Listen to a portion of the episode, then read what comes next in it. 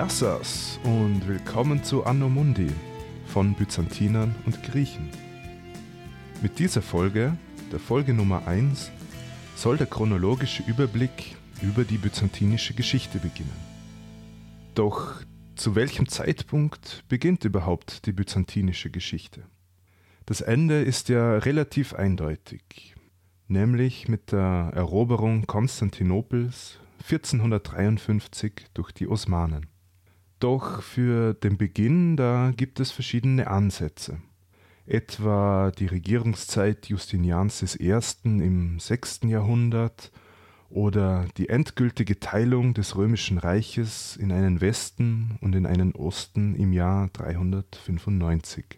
Sehr häufig aber wird der Beginn der byzantinischen Geschichte in die Regierungszeit Konstantins des Großen, also ins frühe vierte Jahrhundert gesetzt, weil in der Zeit einige Weichen gestellt wurden, die für die spätere Entwicklung wichtig waren.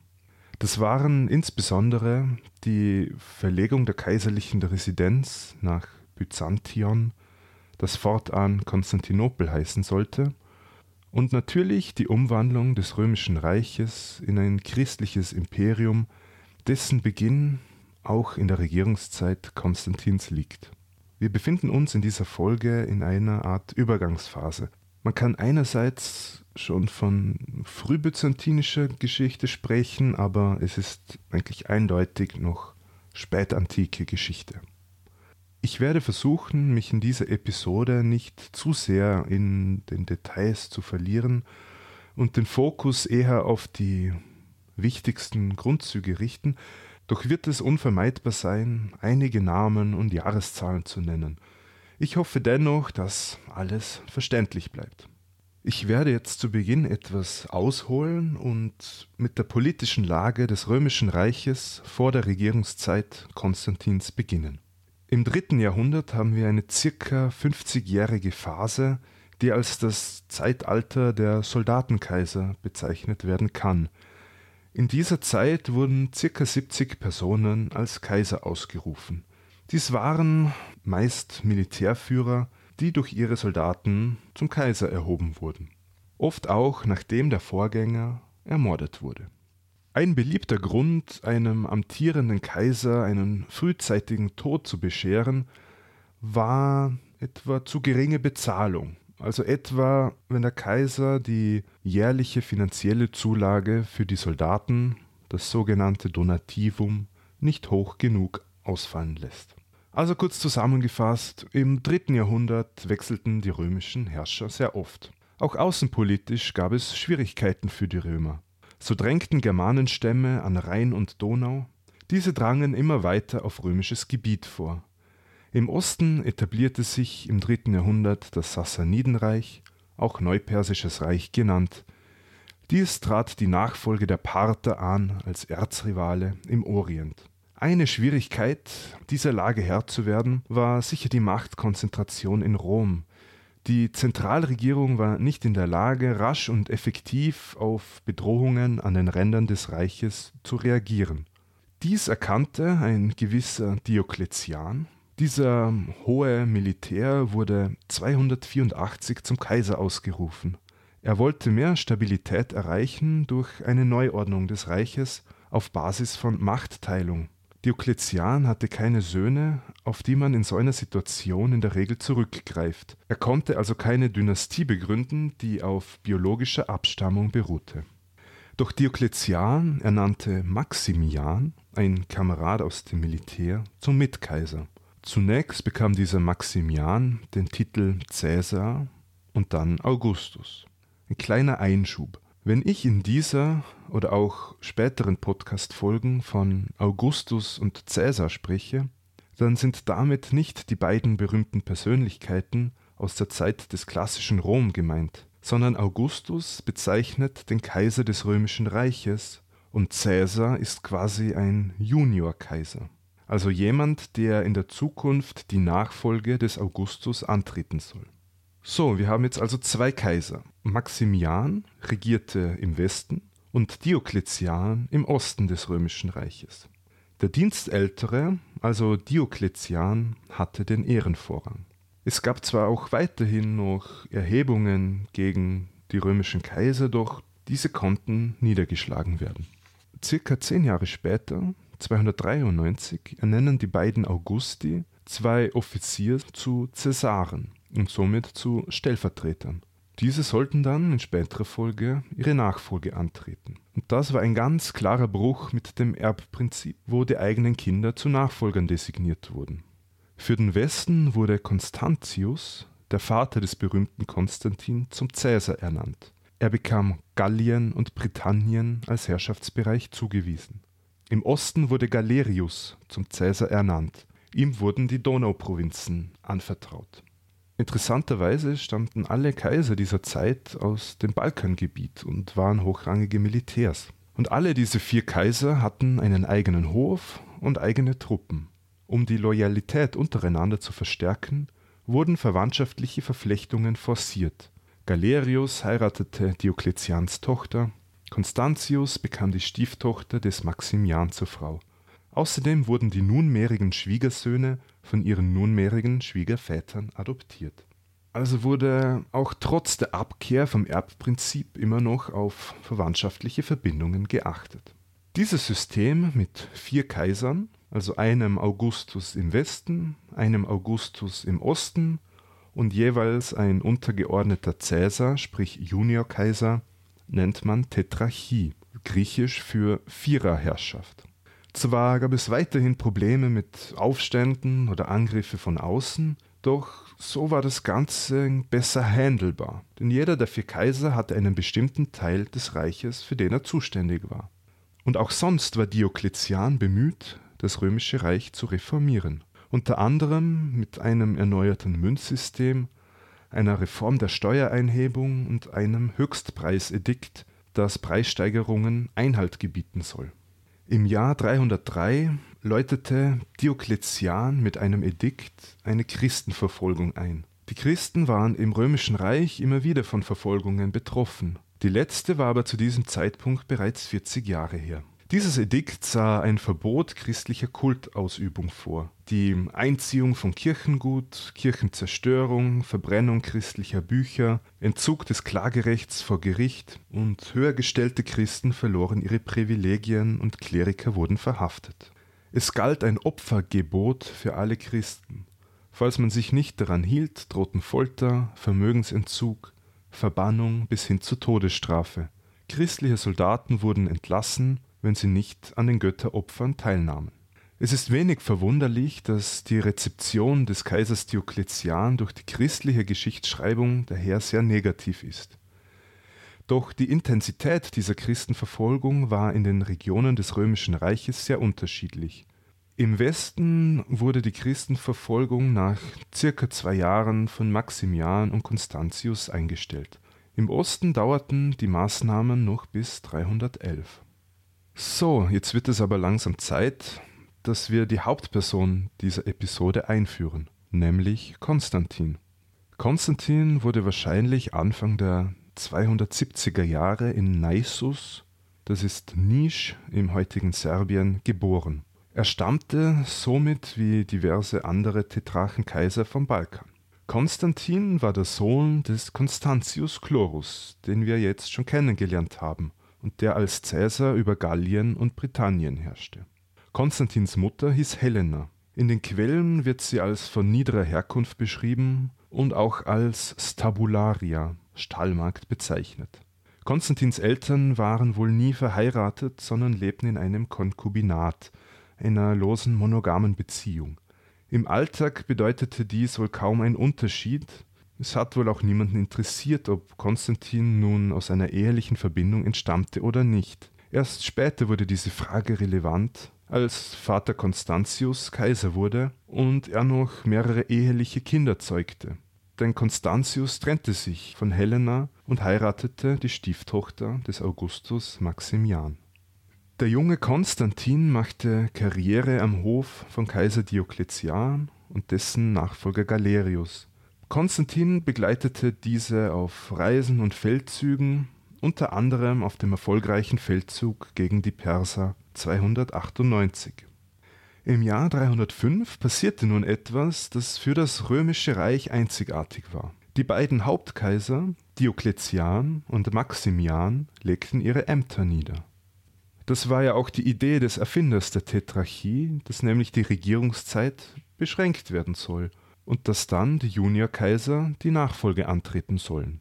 Und dies passierte auch. Und Constantius, also der Vater Konstantins, wurde Hauptkaiser im Westen und Galerius Hauptkaiser im Osten. Und zu neuen Caesares, sprich Unterkaiser, wurden die Offiziere Severus und Maximinus Daia ernannt. Bei den Herrschaftsbereichen gab es nun eine Neuordnung. Galerius, der Hauptkaiser im Osten, bekam Illyricum und Kleinasien zugewiesen. Maximinus Daia, der Juniorkaiser im Osten, bekam Syrien und Ägypten. Severus, der Juniorkaiser im Westen, bekam Italien und Afrika und Constantius, der Seniorkaiser im Westen, war verantwortlich für Spanien, Gallien und Britannien. Constantius konnte in seiner Regierungszeit, auch schon als Juniorkaiser, einige Erfolge vorweisen. Er konnte Britannien, das sich zeitweise selbstständig gemacht hatte, für das römische Reich zurückgewinnen. Weiters waren Feldzüge gegen germanische Stämme nötig, um die Rheingrenze und somit Gallien vor Plünderungen zu sichern. In Gallien genoss Constantius hohes Ansehen, wovon später auch sein Sohn Konstantin profitieren sollte. Kaiser Galerius, an dessen Hof Konstantin wohnte, war argwöhnisch gegen diesen charismatischen, relativ jungen Konstantin. Und dieser Konstantin hatte wohl erhofft, selbst Kaiser zu werden. Konstantin entschloss sich nun, die Residenzstadt Nikomedia, das ist das heutige Izmit am Marmarameer, zu verlassen und er ritt nach Gallien in das Herrschaftsgebiet seines Vaters. Angeblich schaffte er die ca. 3000 Kilometer in knapp vier Wochen. Sein Vater Constantius war gerade dabei, eine Überfahrt nach Britannien zu planen, wo er Krieg gegen die Pikten führen wollte. Pikten ist eine Bezeichnung für Völker im Norden Britanniens, jenseits des Hadrianwalls. Konstantin schloss sich der Armee seines Vaters an. Sein Vater war zu diesem Zeitpunkt schon krank und stimmte das Heer darauf an, bei seinem Tod Konstantin zum Kaiser auszurufen. Und tatsächlich starb Constantius am 25. Juli 306 in seiner Residenz in Eboracum, dem heutigen York in England. Konstantin wurde von seinen Soldaten bzw. denen seines Vaters zum Kaiser proklamiert. Aber wir wissen, es gibt ja noch andere Kaiser. Vor allem Galerius, der sehr skeptisch gegenüber Konstantin war, zögerte mit seiner Entscheidung. Aber schließlich wurde Konstantin von den anderen drei Kaisern als Cäsar, also Unterkaiser, anerkannt. Der bisherige Juniorkaiser im Westen, Severus, wurde zum Hauptkaiser befördert. Konstantin blieb in den nächsten Jahren in Gallien. Er hatte in Trier seine Residenz und war mit der Sicherung der Rheingrenze beschäftigt. Es mussten Feldzüge gegen Germanen durchgeführt werden. Am Rhein wurden römische Befestigungsanlagen gebaut, um die Grenze besser bewachen zu können. Aber auch innenpolitisch blieb es nicht ruhig. Maximian, der ehemalige Augustus, der zusammen mit Diokletian zurückgetreten war, der hatte einen Sohn namens Maxentius. Und dieser Maxentius ließ sich 306 in Rom zum Kaiser ausrufen, also circa drei Monate nach Konstantin. Im Gegensatz zu Konstantin aber wurde Maxentius von den anderen Kaisern nicht anerkannt. Und der eigentliche Augustus im Westen, Severus, zog gegen Rom, um den Usurpator Maxentius zu entfernen. Doch die Soldaten des Severus liefen in Scharen zu Maxentius über, denn dieser zahlte offensichtlich besser. Severus floh nach Ravenna, wurde dort besiegt und später ermordet oder in den Selbstmord getrieben. Nun war Galerius gefragt, der Augustus des Ostens. Auch dieser wollte den Maxentius absetzen und zog Richtung Rom. Maxentius verschanzte sich in der ewigen Stadt und schaffte es auch, mit Geld einige der Soldaten von Galerius abzuwerben. Galerius sah ein, dass er für eine Belagerung zu wenig Mittel hatte und zog wieder ab. Maxentius war zwar weiterhin nicht als Kaiser anerkannt, doch konnte nun in Ruhe Rom und Italien regieren. Konstantin hingegen heiratete Fausta, die Tochter des ehemaligen Augustus Maximian. Konstantin war nun der Schwager des Maxentius, dem Herrscher in Rom. Auch der alte Maximian wollte eigentlich wieder an die Macht zurück, doch weder sein Schwiegersohn Konstantin noch sein Sohn Maxentius hatten ein großes Interesse daran. Die innerpolitische Lage ist nun etwas unübersichtlich geworden. Es gab aktuell drei Kaiser und den nicht anerkannten Maxentius. Um die tetrarchische Ordnung wiederherzustellen, wurde 308 eine Kaiserkonferenz einberufen, und zwar in Carnuntum im heutigen Niederösterreich, nicht weit weg von Wien. Der pensionierte Kaiser Maximian hatte gehofft, gemeinsam mit Diokletian wieder die Macht übernehmen zu können – doch Diokletian sagte ab, denn er hatte sich mittlerweile in seinem Palast bei Split gemütlich gemacht. Das Ergebnis dieser Kaiserkonferenz in Carnuntum war nun folgendes: Galerius blieb Augustus im Osten, Konstantin und Maximinus Daia blieben Caesaris. Neuer Augustus für den Westen wurde Licinius, ein Kriegskamerad des Galerius, und Maxentius in Rom wurde weiterhin nicht anerkannt. Aber auch in weiterer Folge ließ der alte pensionierte Kaiser Maximian nicht locker und wollte die Macht in Gallien an sich reißen, dort wo Konstantin regierte. Konstantin jagte ihn aber bis nach Marseille, wo Maximian in den Selbstmord getrieben wurde. Im Osten starb im Jahr 311 der Augustus Galerius, kurz nachdem er ein Toleranzedikt erließ, das die Christenverfolgung für gescheitert erklärte und diese beendete. Konstantin verlobte seine Schwester namens Constantia mit dem Augustus Licinius.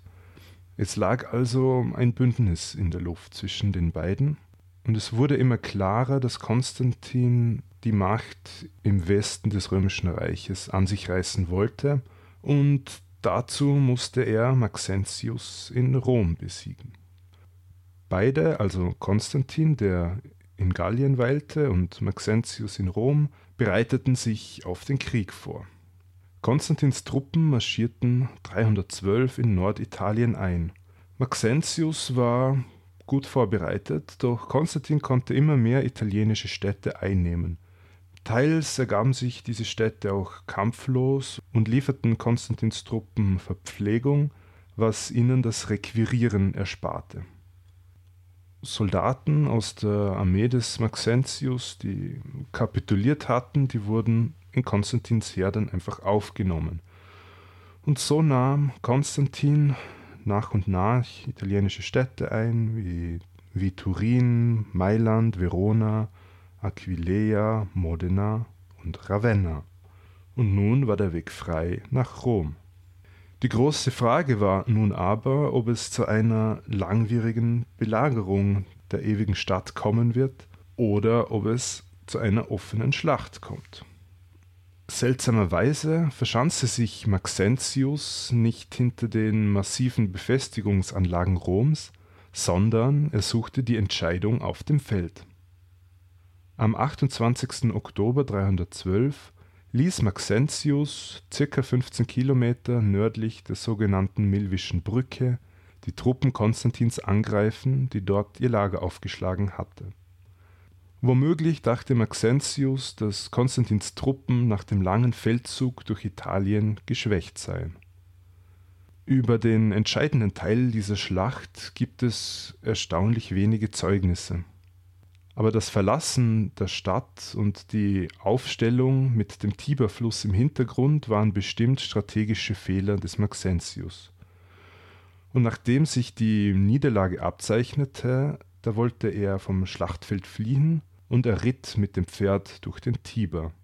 Das ist im Sommer zwar kein Problem, doch es war nun Ende Oktober und der Tiber war ein reißender Strom.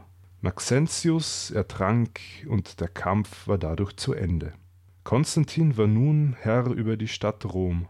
Und auch wenn diese Stadt nicht mehr die politische Bedeutung hatte wie früher, war es doch ein symbolisch wichtiger Sieg.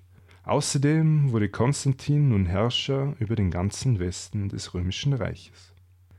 Wer von euch schon mal in Rom war, der ist höchstwahrscheinlich an einem Monument vorbeigekommen, das an diese Schlacht an der Milvischen Brücke und den Sieg Konstantins erinnern soll, nämlich den Konstantinsbogen.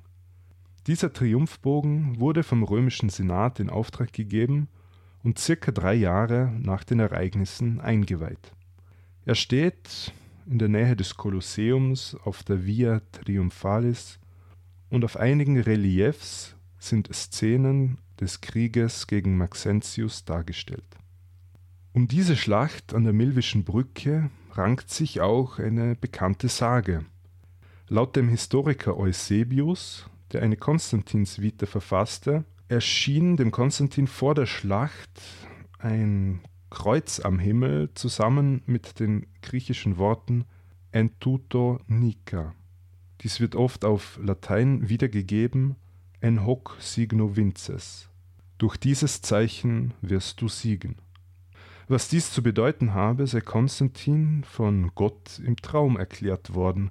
Konstantin soll dieses Zeichen, also das Kreuz, auf den Schildern der Soldaten anbringen lassen, was Konstantin am nächsten Morgen auch veranlasste. Zusätzlich ließ er das Labrarum herstellen, eine Lanze mit einer Querstange, was dann ein T-förmiges Kreuz bildet. Darüber ein Kranz mit Gold und Edelsteinen, der ein Christogramm, also die Buchstaben Chi und Rho für Christus, umschließt. Dieses Labrarum sollte später zur Kaiserstandarte werden. Oft liest man davon, dass mit dieser Gotteserscheinung die sogenannte konstantinische Wende vonstatten ging. Konstantin sei nun durch den Beistand des Christengottes gegen Maxentius an der Milvischen Brücke siegreich gewesen und dadurch zum Christentum bekehrt worden. Von da an habe er nur noch an den einen, nämlich den christlichen Gott, geglaubt. Doch so einfach wie Eusebius diese Anekdote erzählt, war es wohl nicht, denn er schrieb diese Geschichte einige Jahre später nieder, und es gibt keine zeitnahe Quelle, die eine solche Himmelserscheinung erwähnt. Auch darf man sich Konstantins Hinwendung zum Christentum, was unzweifelhaft stattgefunden hat, nicht als singuläres Ereignis vorstellen. Auch gibt das politische Handeln Konstantins in den darauffolgenden Jahren keine Anhaltspunkte, dass eine solche Bekehrung schon im Jahr 312 erfolgt ist. So, Maxentius in Rom war nun besiegt und Konstantin war der Kaiser im Westen. Im Osten haben wir Licinius, der, wie vorhin schon erwähnt, mit Konstantins Schwester verheiratet ist.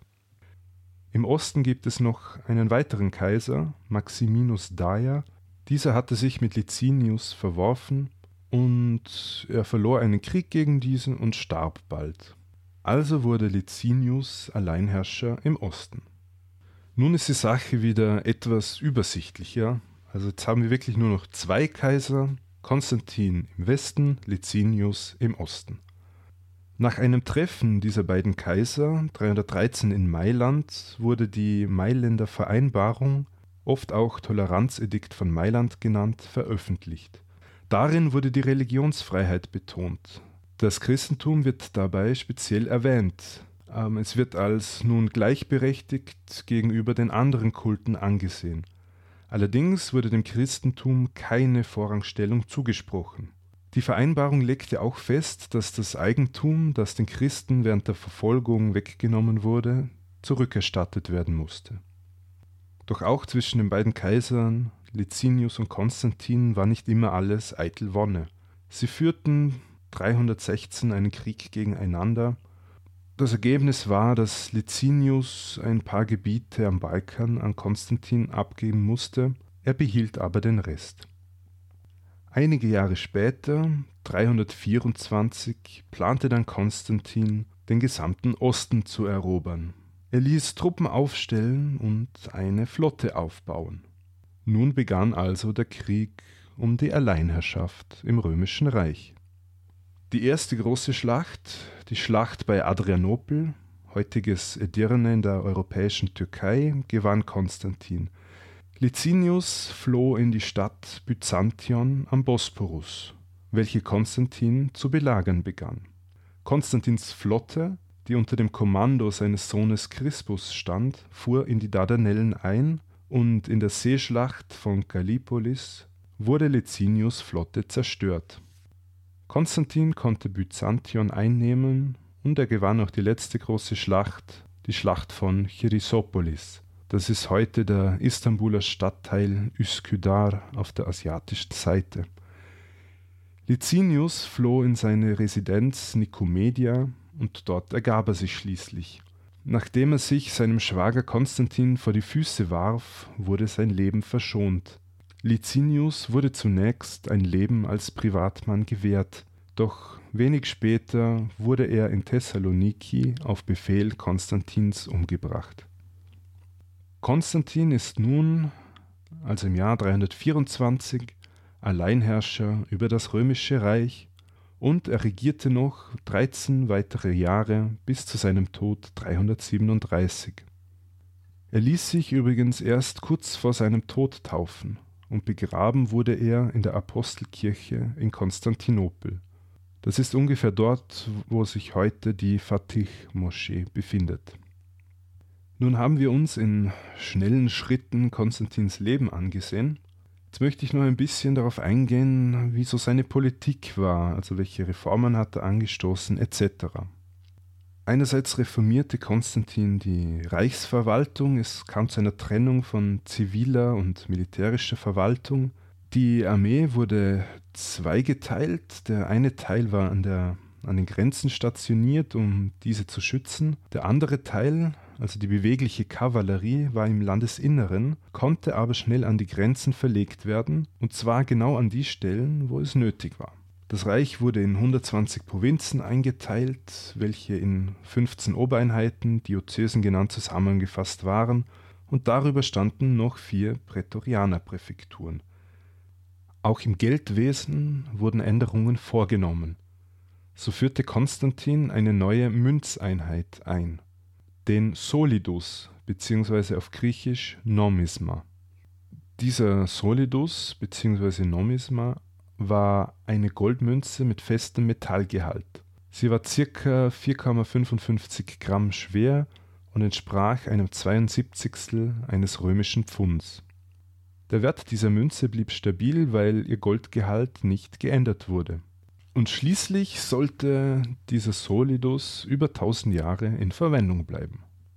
Weiters wurde unter Konstantin eine neue Jahreszählung eingeführt, nämlich die Indiktion.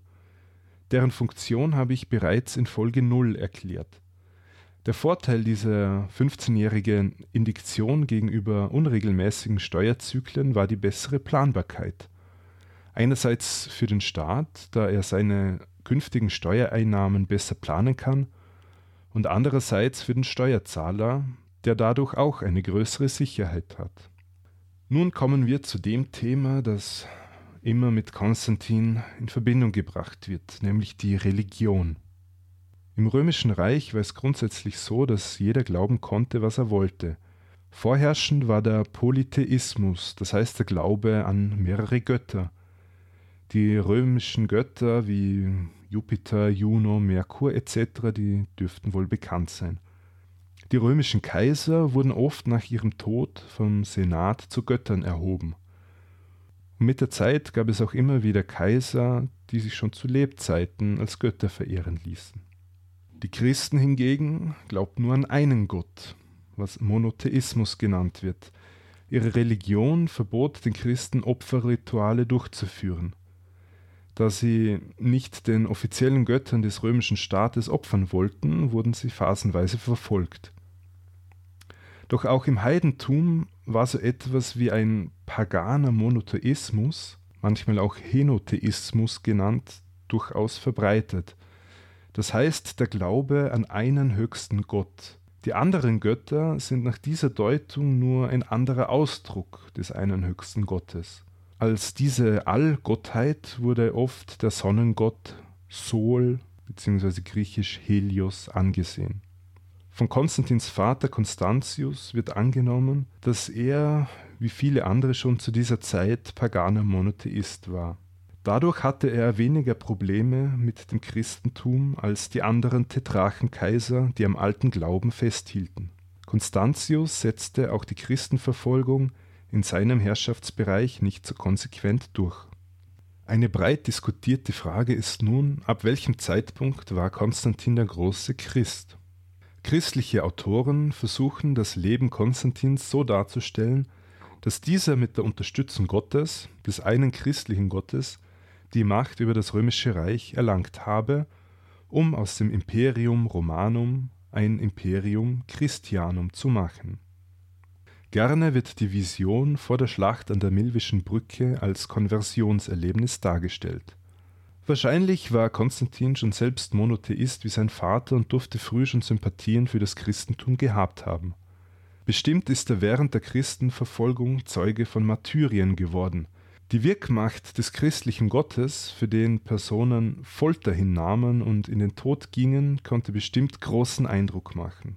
Zusätzlich zeigte sich, dass die Zahl der Christen im römischen Reich immer größer wurde, trotz der phasenweisen Verfolgungen. Mit der Mailänder Vereinbarung von 313 betonte Konstantin zusammen mit dem anderen Kaiser Licinius explizit die Religionsfreiheit und dass diese auch für die Christen gelten. Aber erst 321 gab sich Konstantin zum ersten Mal explizit als Christ zu erkennen, nämlich in einem Brief an nordafrikanische Bischöfe. Im selben Jahr wurde übrigens auch der Tag des Sonnengottes, Dies Solis, also der Sonntag, als Ruhetag festgelegt.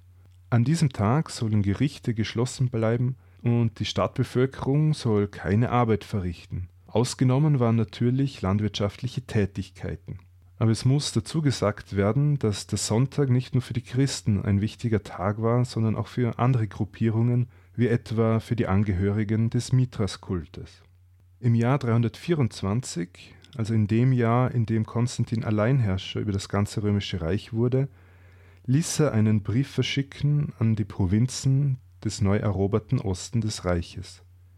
Darin legt Konstantin seine Beweggründe für sein Handeln dar und er geht gegen seine politischen Gegner hart ins Gericht. Hier ein Zitat aus diesem Brief. Zwei Gründe waren es, deretwegen ich mein Amt übernommen habe, und es ist nur recht, dass ich dafür Gott, den Helfer meiner Unternehmungen und Retter in allen Dingen, zum Zeugen anführe. An erster Stelle beabsichtige ich nämlich, die Einstellung aller Völker zum Göttlichen zu einer einzigen Glaubenshaltung zusammenzuführen. Als zweites aber den Körper des allumfassenden Erdkreises, der gleichsam an einer schweren Wunde litt, wieder aufzurichten und zu vereinheitlichen. Zitat Ende. Konstantin habe es also mit der Hilfe Gottes zum Alleinherrscher geschafft, und nun sei es das Ziel, das römische Reich in ein christliches umzuwandeln. Die Hoffnung Konstantins war folgende wenn alle Römer Christen seien, dann seien auch keine Bürgerkriege mehr möglich. Doch was Konstantin bald erkennen musste, auch das Christentum bildete keine Einheit.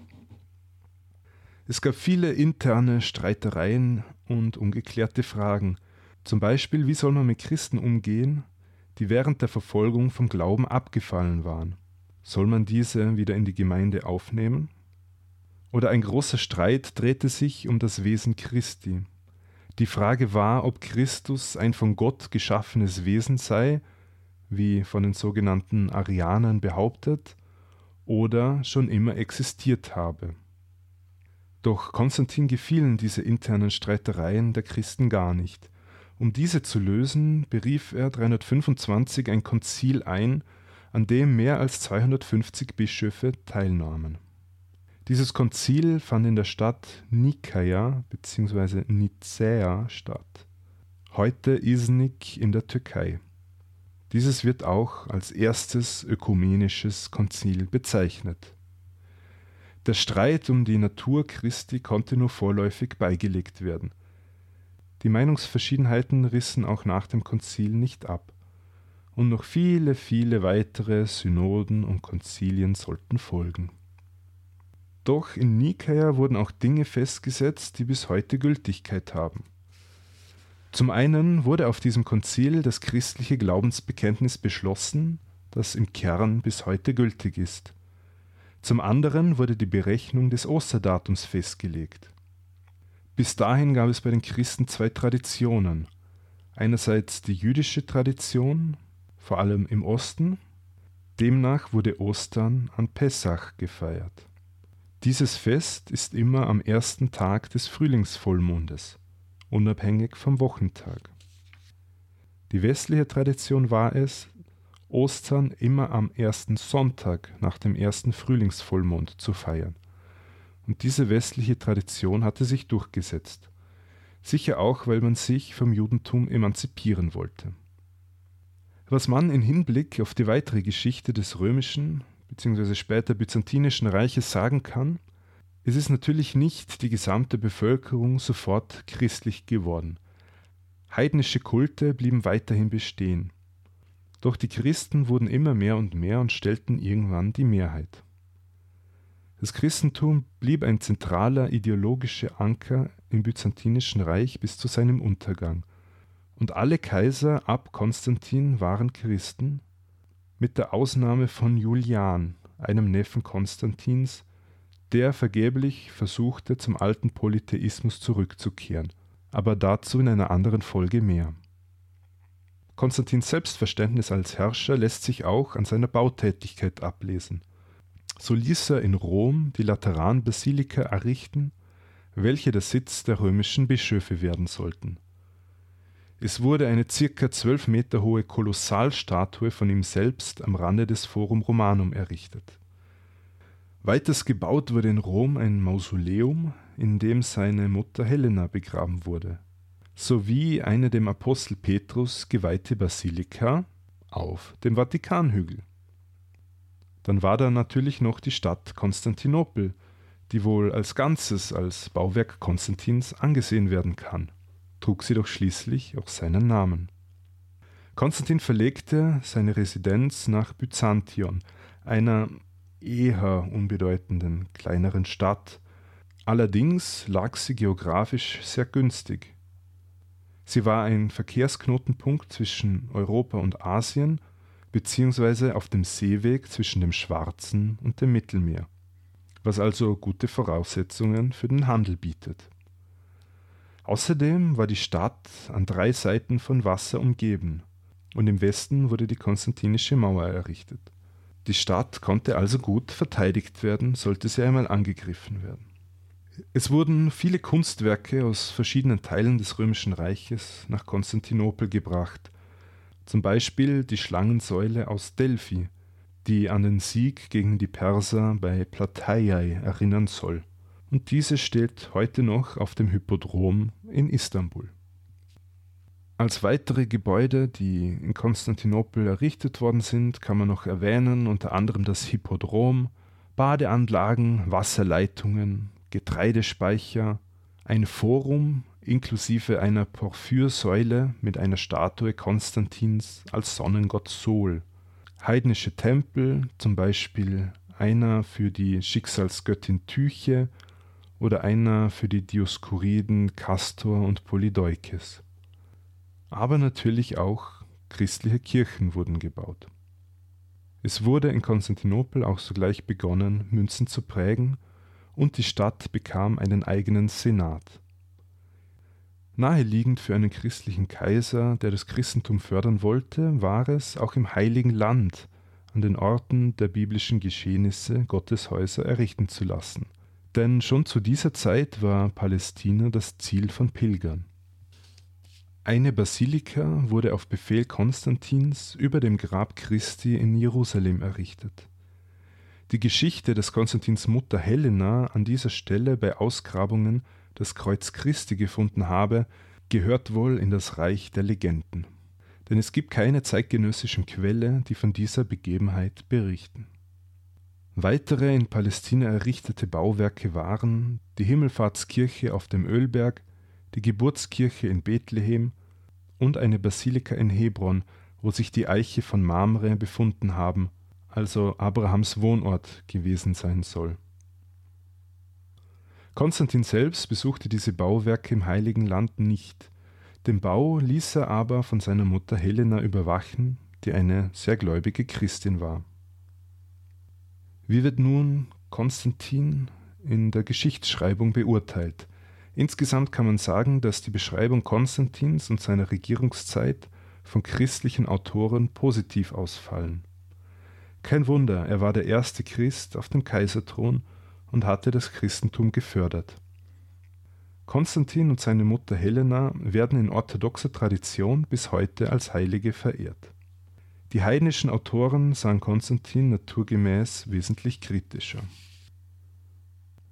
So, nun komme ich langsam zum Ende meiner Ausführungen.